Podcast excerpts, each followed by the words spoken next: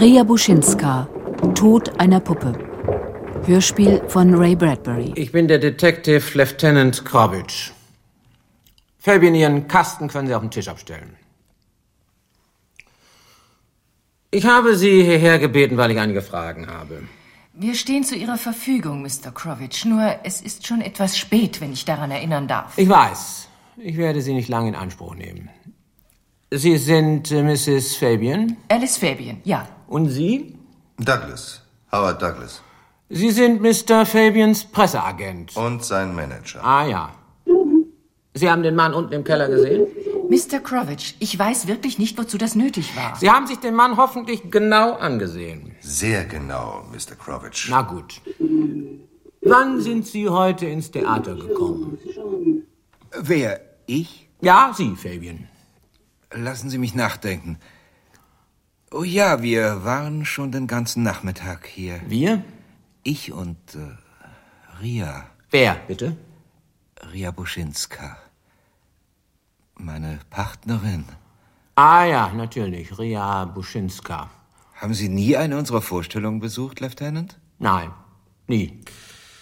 Mr. Fabian ist ein sehr bekannter Künstler, Mr. Krovitsch. Seine Vorstellungen sind überdurchschnittlich gut besucht. Was soll das? Was meinen Sie? Fabian, das kommt doch aus Ihrer, Ihrer Kiste da, oder? Ich kann nichts dagegen machen, Lieutenant. Lassen Sie den Unsinn. Mrs. Fabian, wann sind Sie heute ins Theater gekommen? Wie immer. Eine halbe Stunde vor Johns Auftritt. Und Sie, Mr. Douglas? Ich bin mit Mrs. Fabian gekommen. Haben Sie Zeugen? Zeugen? Die bestätigen können, dass Sie erst zu spät hier eingetroffen sind. Was soll das heißen, Mr. Krovitsch? Ich frage nur, haben Sie Zeugen? Nein, äh, nein, ich glaube nicht. John, lass mich raus. Nein, John, lass mich raus, lass mich hier raus. Ruhe. Lass mich raus. Fabian. Bitte, bitte, jemand soll mich rauslassen. Nein, Ria, nein. Hier geht es um eine ernste Sache. Später. Sei still jetzt, Ria. Sei ein braves Mädchen.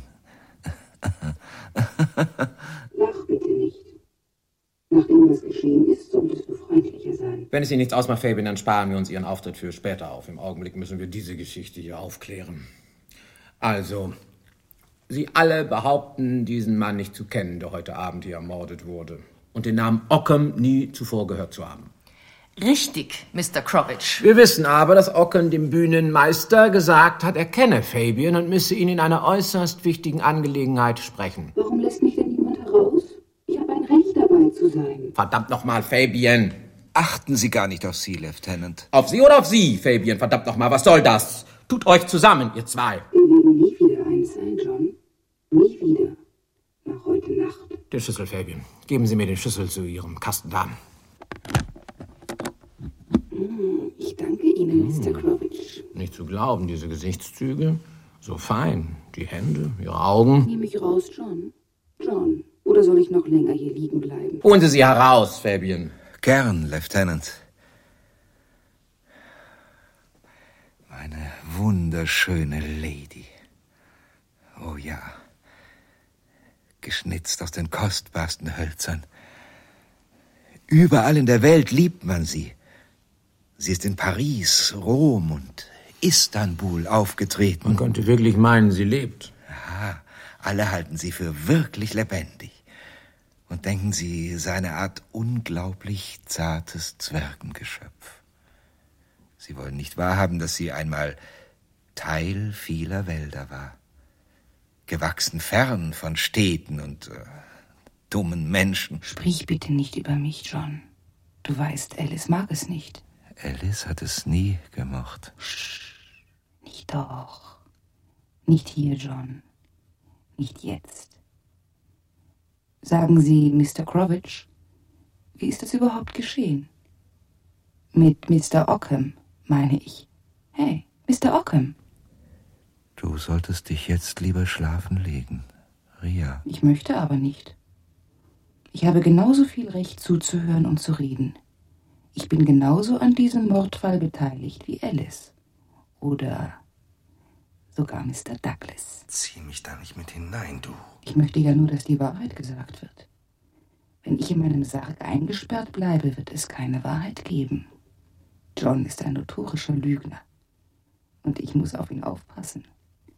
Nicht wahr, John? Ja, so wird es wohl sein. John liebt mich mehr als alle anderen Frauen in der Welt. Ihn. Und versuche, seine verkehrte Denkart zu verstehen. Fabian, wenn Sie glauben, Sie könnten. Ich bin hilflos. Aber sie ist doch. Ich weiß. Ich weiß, was Sie sagen wollen. Sie ist in meiner Kehle, glauben Sie doch, oder? Nein, nein. Sie ist nicht in meiner Kehle. Sie ist irgendwo anders. Hier. In meiner Brust vielleicht. Oder in meinem Kopf. Machen Sie sich nicht lustig über mich, ich warne Sie. Sie kennen Ria nicht. Glauben Sie mir, Lieutenant. Sie kann sich sehr schnell verstecken. Manchmal kann ich überhaupt nichts tun. Manchmal sagt sie mir, was ich tun soll, und ich muss es tun. Sie passt auf. Sie tadelt mich, ist ehrlich, wo ich unaufrichtig bin. Sie ist gut, wenn ich böse bin. Sie lebt ihr eigenes Leben. Sie hat eine Mauer durch mein Gehirn gezogen und lebt dahinter. Sie ignoriert mich, wenn ich sie etwas Unrechtes sagen lassen will, und macht mit, wenn ich die richtigen Worte und Pantomimen vorschlage. Äh, wenn Sie weitermachen wollen, Lieutenant, muss Ria wohl oder übel dabei sein. Sie einsperren würde nichts nützen. Überhaupt nichts. Also gut, sie soll bleiben.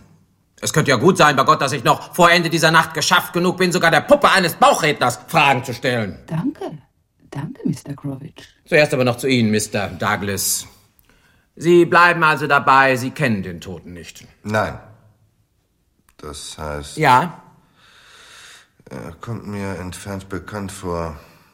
Und könnte ein Schauspieler sein. Wollen wir nicht alle mit der Lügerei aufhören? Was meinen Sie? Sie haben doch Ockhams Schuhe gesehen, seine Kleidung. Es ist offensichtlich, dass er Geld braucht und heute Abend hierher ins Theater kam, um etwas zu erbetteln, zu leihen oder zu stehlen. Ich möchte Sie fragen, Douglas, lieben Sie Mrs. Fabian? Nun hören Sie aber auf. Kein Grund, sich aufzuregen, Mrs. Fabian. Sie sitzen hier beide Seite an Seite. Ich bin nicht gerade blind. Wenn ein Presseagent da sitzt, wo eigentlich der Ehemann sitzt und seine Frau trösten sollte, also wissen Sie, und so wie Sie den Sarg der Puppe ansehen. Wenn Sie auch nur einen Moment glauben, Mr. Krovitch, dass ich auf ein Stück Holz eifersüchtig sein könnte. Sind Sie es nicht? Nein. Nein, ich bin's nicht. Du brauchst ihm nichts zu erzählen, Alice. Lass sie. Lass sie doch, John. Sie hat recht. Ich will reden. Na schön, Mrs. Fabian. Ich höre.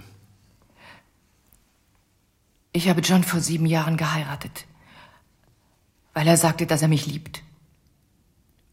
Und weil ich ihn liebte. Und Ria Buschinska liebte. Ja, ich liebte sie beide. Am Anfang jedenfalls. Doch dann begann ich zu merken, dass er sein ganzes Leben in Wirklichkeit nur für sie lebte. Und dass ich nur ein Schatten war, der jeden Abend in den Kulissen wartete. Er gab 50.000 Dollar im Jahr für ihre Garderobe aus und 100.000 Dollar für ein Puppenhaus mit Möbeln aus Gold, Silber und Platin. Jeden Abend legte er sie sorgsam in ein kleines Satinbett und sprach mit ihr. Zuerst hielt ich das für einen ausgeklügelten Scherz und amüsierte mich köstlich, doch als mir schließlich dämmerte, dass ich in Wirklichkeit nur eine Assistentin für seine Nummer war, begann ich misstrauisch zu werden und fing an, einen unbestimmten Hass zu hegen. Nicht gegen die Puppe. Eigentlich konnte sie ja nichts dafür. Gegen John empfand ich einen schrecklichen und wachsenden Widerwillen. Es war seine Schuld. Er war es doch, der bestimmte... Mit anderen Worten, Mrs. Fabian, Sie waren doch eifersüchtig. Ja. Wie dumm von mir, nicht wahr? Denn das war ja die beste Art, ihm meine Hochachtung auszudrücken. Ihm und der von ihm angewandten Methode, seine Sprechkünste zu vervollkommnen. Alles war so idiotisch. Alles so fremd. Und doch wusste ich, dass irgendetwas von John Besitz ergriffen hatte.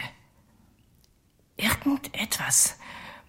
So wie, wie ein Trinker ein gieriges Tier in sich trägt, das ihn aushungert bis zum Tod.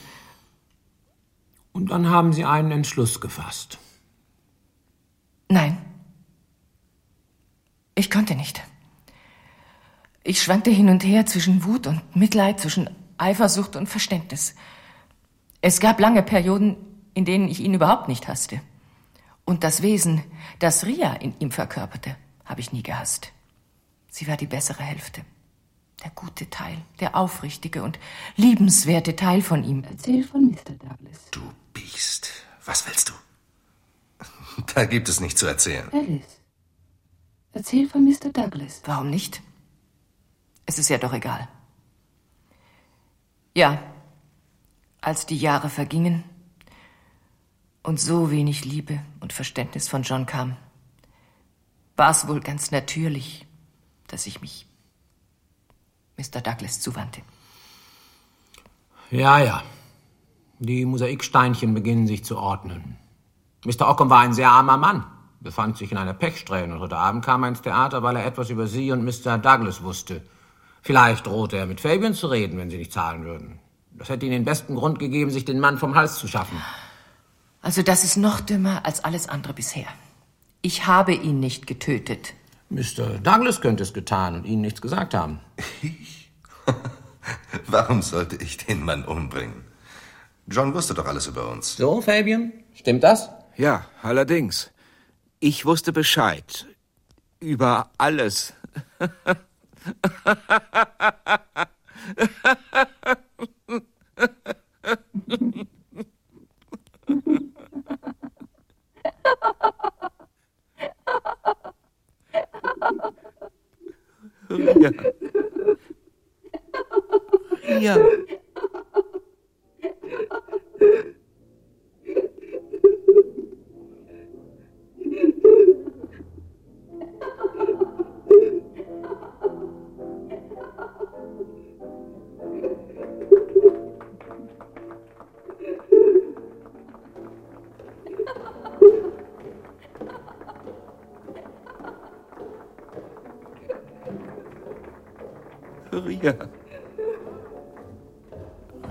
Mr. Fabian? Ah, äh, Sie, Lieutenant? Gut, dass ich Sie antreffe. Das ist also Ihre Garderobe? Ja. Sehen Sie sich ruhig um. Später vielleicht. Fabian, ich möchte Ihnen etwas zeigen. Aus dem Archiv. Na, was sagen Sie dazu? Ein Foto. Von einer Frau. Gut. Dann sehen wir mal nach, was auf der Rückseite steht. Ich lese es Ihnen vor. Name Miss Iljana Riamonova, Gewicht 90 Pfund, blaue Augen, schwarzes Haar, ovales Gesicht, geboren 1914, New York City, verschwunden 1934. Möglicherweise Opfer eines Gedächtnisverlustes. Stammt von russisch-slawischen Eltern etc. etc. Ja. Und, Lieutenant? Es war ziemlich albern von mir, im Polizeiarchiv nach dem Bild einer Puppe zu suchen. Sie hätten das Gelächter im Hauptquartier hören sollen. Jedenfalls, hier ist sie, Ria Buschinska. Nicht aus Pappmaché, nicht aus Holz, keine Puppe, sondern eine Frau, die einmal gelebt hat und verschwunden ist. So, Fabian. Jetzt erzählen Sie mal. Da ist überhaupt nichts dran, Lieutenant. Ich sah vor langer Zeit ein Bild von dieser Frau. Und da sie mir gefiel, schnitzte ich meine Puppe nach ihrem Aussehen. Überhaupt nichts dran? Fabian, heute Vormittag habe ich so einen hohen Stapel des Billboard durchgeackert.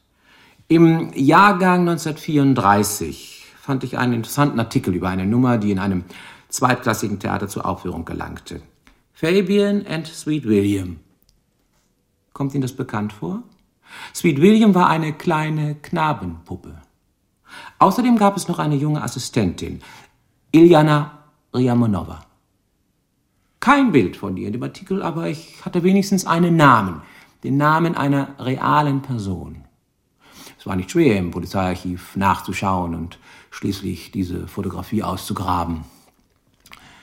Ich äh, brauche Ihnen wohl nicht zu sagen, dass die Ähnlichkeit zwischen der Frau aus Fleisch und Blut und ihrer Puppe beinahe unglaublich ist. Ich schlage vor, Sie fangen Ihre Geschichte noch einmal von vorne an, Fabian. Sie war meine Assistentin, das ist alles. Ich habe sie nur als Modell benutzt. Ich habe gesehen, wie Sie Ria Buschinska halten und führen, wie Sie mit ihr reden. Sie lieben die Puppe natürlich, weil Sie das Original, die junge Frau geliebt haben, sehr geliebt haben. Ich bin schon zu lange auf der Welt, um so etwas nicht zu merken. Ja, es stimmt, was Sie sagen. Ich äh, stand damals als äh, Fabian und Sweet William in den Programmen. Sweet William war ein kleiner, knollennasiger Puppenjunge, den ich vor langer Zeit geschnitzt hatte. Es war in Los Angeles, als dieses Mädchen eines Tages am Bühneneingang erschien. Sie hatte meine Arbeit seit Jahren verfolgt. Sie suchte verzweifelt einen Job und hoffte, als meine Assistentin arbeiten zu können. Was sie dann auch geworden ist und noch ein bisschen mehr. Ich weiß nicht, wie ich das erklären soll. Plötzlich, ohne dass ich Ja oder Nein gesagt hatte, stand sie neben mir. Im gleißenden Licht auf der Bühne. Und ich, äh, der ich immer auf meinen Zynismus stolz gewesen war, ich verlor neben ihr nach und nach den äh, festen Boden unter den Füßen. Und? Es folgten Auseinandersetzungen und dann mehr als bloße Auseinandersetzungen. Worte und Handlungen, denen jeder Sinn, jede Vernunft und jede Fairness fehlten. Sie hatte sich innerlich von mir abgesetzt und ich konnte mir nicht anders helfen, als mit Wutausbrüchen und hysterischen Anfällen zu antworten. Wie sah das aus? Einmal habe ich in einem Anfall von Eifersucht ihre gesamte Garderobe verbrannt. Aber sie hat es ganz ruhig hingenommen. Dann habe ich ihr eines Abends mit einer Woche Frist gekündigt. Ich habe sie angeschrien, sie gepackt, ins Gesicht geschlagen und sie aus dem Zimmer gestoßen.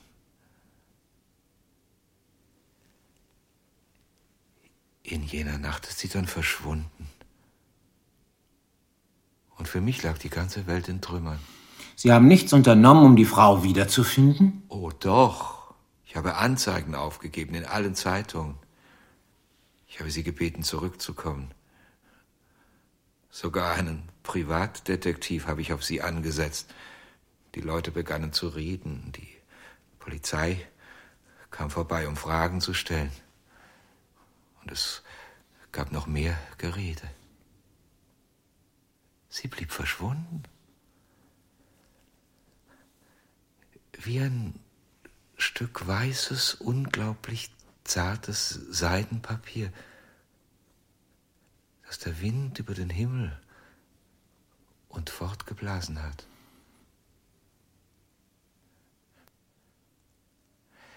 Den Rest kennen Sie aus der Polizeiakte. Das ist nicht viel. Ein Bericht über Iljana Rimonova wurde an die größten Städte versandt und damit war der Fall für die Polizei erledigt. Aber nicht für mich, Lieutenant.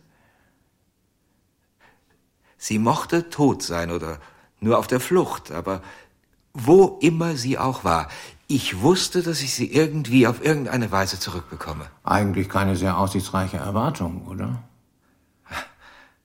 Eines Abends kam ich nach Hause, völlig erschöpft und ließ mich in einen Sessel fallen und plötzlich hörte ich mich sprechen. William, es ist alles verloren. Ich halte es nicht mehr aus. Feigling, Feigling. Du kannst sie zurückholen, wenn du willst. Sweet William plapperte die ganze Nacht auf mich ein. Ja, du kannst es. Denk nach. Denk dir etwas aus. Du kannst es. Leg mich fort. Schließ mich weg. Fang ganz neu an. Ganz neu anfangen? Ja, wie denn? Kauf Holz. Kauf feines neues Holz. Kauf wunderschönes neues Holz und schnitze. Schnitze langsam, sorgfältig, modelliere, schneide, forme die kleinen Nasenflügel, schneide ihre feinen schwarzen Augenbrauen rund und hoch, meißle ihre Wangen, schnitze. Nein, das ist albern. Schnitze. Das könnte ich nie. Doch, du könntest. Du könntest, könntest, könntest. Sie haben es also gemacht. Sie haben das Holz gekauft. Das härteste, am feinsten gemaserte Stück Holz, das ich finden konnte. Doch als ich es nach Hause gebracht und auf den Tisch gelegt hatte, konnte ich es nicht anrühren. Stundenlang saß ich davor und starrte es an. Es schien mir ganz und gar unmöglich, aus diesem kalten Holzklotz etwas Warmes, Fügsames und äh, Vertrautes nachzubilden. Versuch es. Du kannst es schaffen. Oh ja, du kannst es schaffen. Und so fing ich denn an. Einen ganzen Monat brauchte ich, um ihre Hände äh, so natürlich und schön zu schnitzen, wie Muscheln in der Sonne.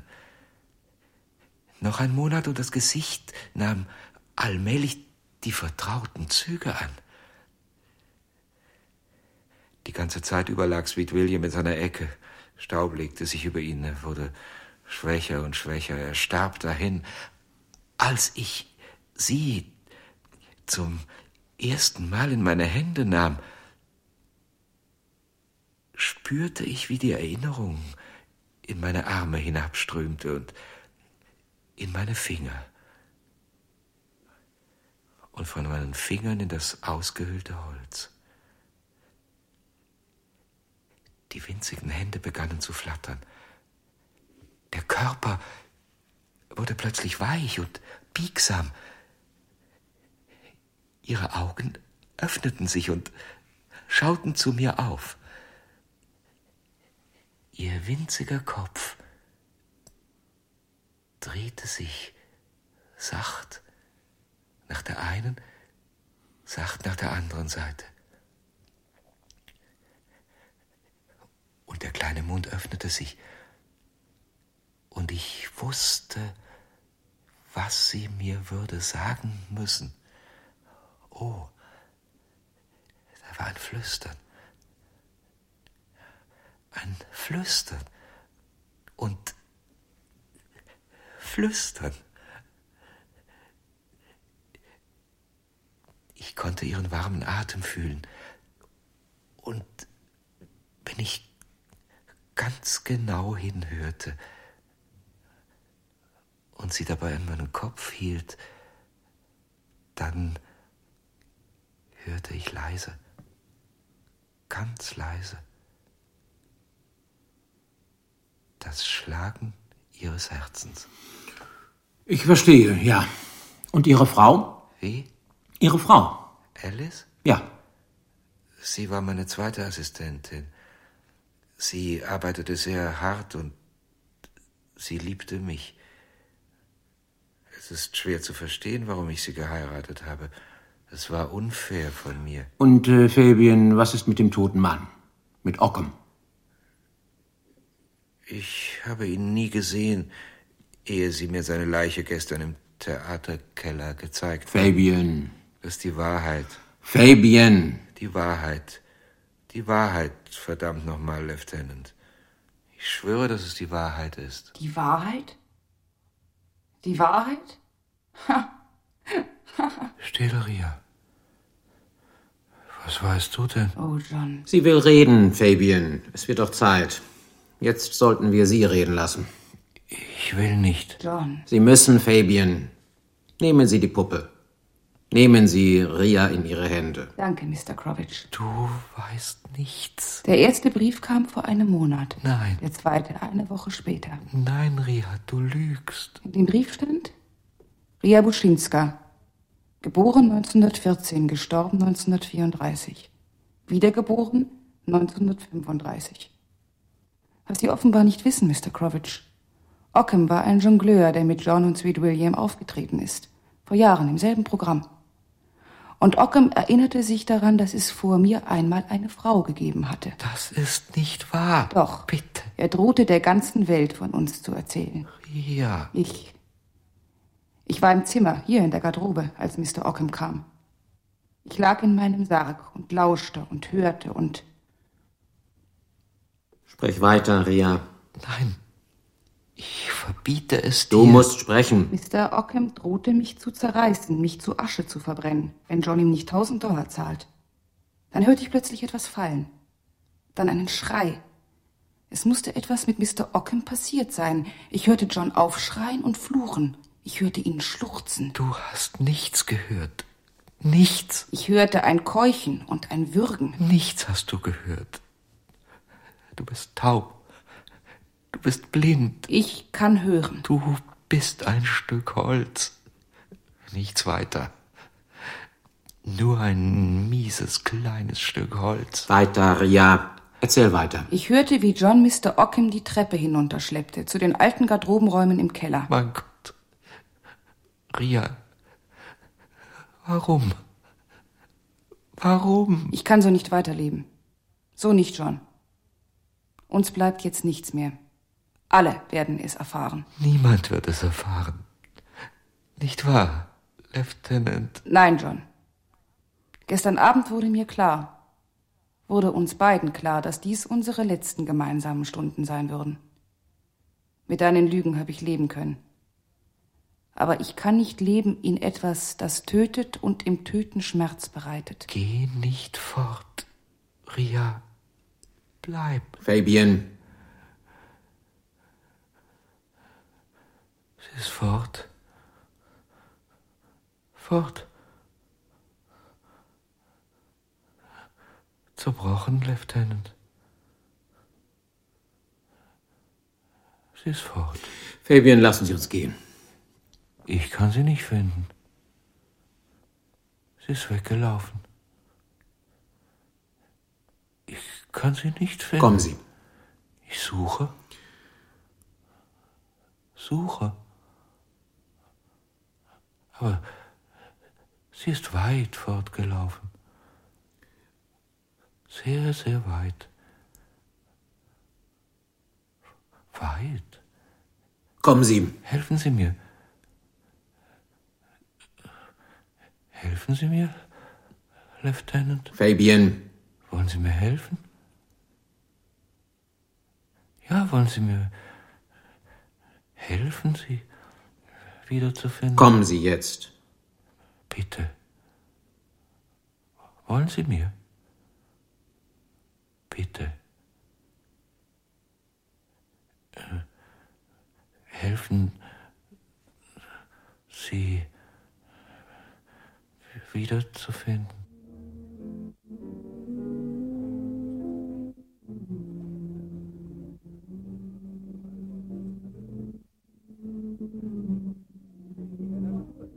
Ria Buschinska, Tod einer Puppe von Ray Bradbury. Funkbearbeitung von Erwin Neuner. Krowitsch, Hermann Lause. Fabian, Fritz Lichtenhahn. Mrs. Fabian, Elisabeth Schwarz. Douglas, Wolf-Dietrich Berg. Ria Buschinska, eine Puppe, Lena Stolze. Sweet William, eine Puppe, Heiko Deutschmann. Ton Jutta Sitten und Johannes Kutzner. Regieassistenz Vera Wildgruber. Regie Norbert Schäffer.